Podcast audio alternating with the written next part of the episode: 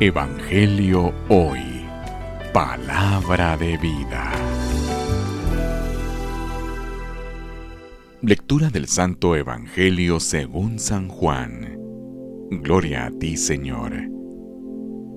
En aquel tiempo Jesús dijo a sus discípulos, Yo soy la verdadera vid y mi Padre es el viñador.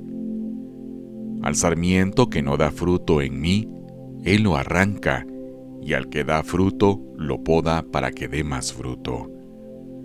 Ustedes ya están purificados por las palabras que les he dicho.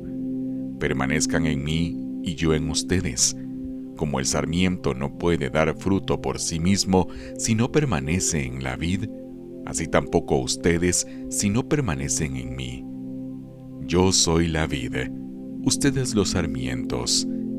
El que permanece en mí y yo en él, ese da fruto abundante, porque sin mí nada pueden hacer.